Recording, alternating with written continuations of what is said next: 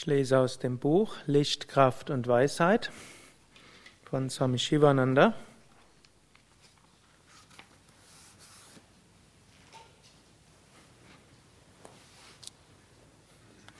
Es hat aufgeschlagen auf Entfalte reine Liebe.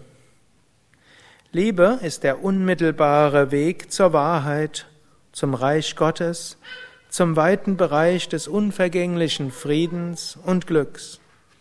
Liebe ist das Lebensprinzip der Schöpfung. Sie ist die treibende Kraft hinter allen Heiligen wie Mira, Tukaram, Gauranga und so vielen anderen. Entfalte reine, uneigennützige Liebe. Reine Liebe ist ein seltenes Ding. Ziehe sie Schritt für Schritt heran. Alle deine negativen Eigenschaften wie Abneigung und Vorurteile werden dadurch ausgerottet. Liebe bewirkt eine große Läuterung des Gemütes.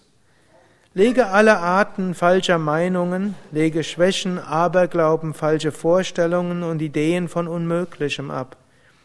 Lebe in der Liebe.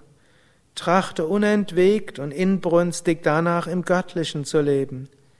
Dir wird die höchste Freude widerfahren.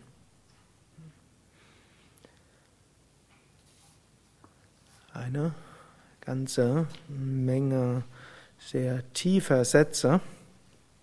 Er sagt, Liebe ist der unmittelbare Weg zur, zur Wahrheit. Also Liebe ist zum einen ein Weg. Zum zweiten sagt er auch, Leben ist das Leben, Liebe ist das Lebensprinzip der Schöpfung. Und schließlich, Liebe ist auch das Prinzip der Heiligen. Also ein klares Zeichen, ob jemand eine ja, bestimmten spirituellen Fortschritt erreicht hat, ist, wie uneigennützig seine Liebe ist, wie umfassend seine Liebe ist. So ist Liebe zum einen das Grundprinzip des gesamten Universums, zum anderen ist es ein Weg, um zum Höchsten zu kommen und zum dritten ist es ein Zeichen, dass man das Höchste erreicht hat. Und dann sagt er auch, ja, es geht Schritt für Schritt. Zu Anfang ist Liebe eher hm, eine gemischte Sache. Hm, viele Menschen haben so die Alles- oder Nichts-Philosophie. Und dann schauen sie ein bisschen in sich selbst, stellen fest, ah, da ist Liebe, dann stellen sie fest, da ist ein bisschen Eigennutz dabei. Und dann denken sie, ja, dann ist es gar nichts wert. Oder sie spüren von jemand anders eine Liebe und dann stellen sie fest, der will auch etwas von einem, ist keine uneigennützige Liebe. Und dann denken sie, ja, dann ist es gar keine Liebe. Und so geht man, neigt man zum gewissen Grade zu einem Extremismus. Wenn man eben sieht, dass letztlich Liebe ein Grundprinzip des Universums ist, dann ist es in allem enthalten. Und dieses, was in allem enthalten ist, hat dann natürlich auch Mischungen mit verschiedenem anderen. Und ich erzähle so eine kleine Geschichte aus der Mahabharata. Krishna ging eines Tages zu Duryodhana und dann sagte Duryodhana, geh doch mal ins so raus in die Welt und erzähle und finde einen großen, uneigennützigen, selbstlosen, wirklich guten Menschen.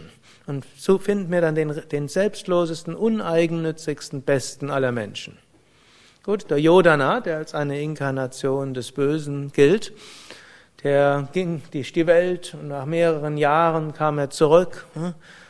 Hat, hat natürlich nicht nur gesucht, sondern nach mehreren Jahren kam er zu Krishna zurück und Krishna fragte, gut, jetzt hast du viel gesehen in der Welt, wer, nenne mir einen wirklich guten Menschen. Der Yodana sagte, ja, ich bin durch die ganze Welt gegangen, ich habe nicht einen einzigen wirklich guten Menschen gesehen. Gut, und vorher hatte noch Krishna den Yudhishthira gefragt. Yudhishthira gilt als Dharmaraja oder als Dharmayana, als derjenige, der eine Verkörperung des Guten und der Rechtschaffenheit ist.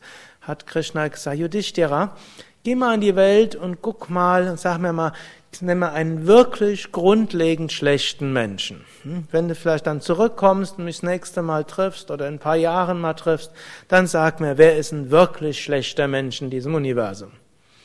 Und Yudhishthira kam dann zurück, eben kurz nach Duryodhana und Krishna fragte, und wer ist wirklich schlecht in diesem Universum? Und Yudhishthira kam zurück und sagte, Krishna, ich habe jetzt viele Jahre geschaut, ich habe keinen einzigen wirklich schlechten Menschen gefunden. Es gibt Menschen, die aus, die aus Verletzung und aus Unwissenheit und aus Identifikation und so weiter mal Handlungen machen, die schlecht sind, aber einen wirklich schlechten Menschen habe ich nicht wirklich getroffen. Und so ist es, wenn wir es uns selbst entwickeln, dann werden wir irgendwann keine schlechten Menschen mehr sehen. Ist auch ein Zeichen unserer eigenen spirituellen Entwicklung.